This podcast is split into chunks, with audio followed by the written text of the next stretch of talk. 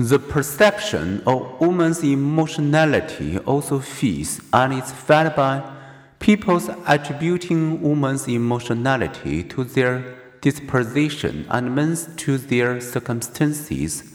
She's emotional, he's having a bad day. Many factor influence or attribution, including cultural norms. Nevertheless, there are some gender differences in descriptions of emotional experience. When surveyed, women are also far more likely than men to describe themselves as empathetic.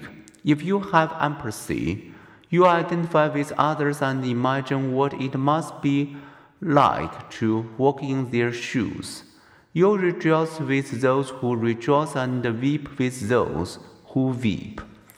Fiction readers who immerse themselves in the lives of their favorite characters report highly empathy level. This may help explain why, compared with men, women read more fiction. Physiological matters such as heart rate, while seeing another's distress, confirming the empathetic gender gap though a smaller one than indicates in survey self-reports.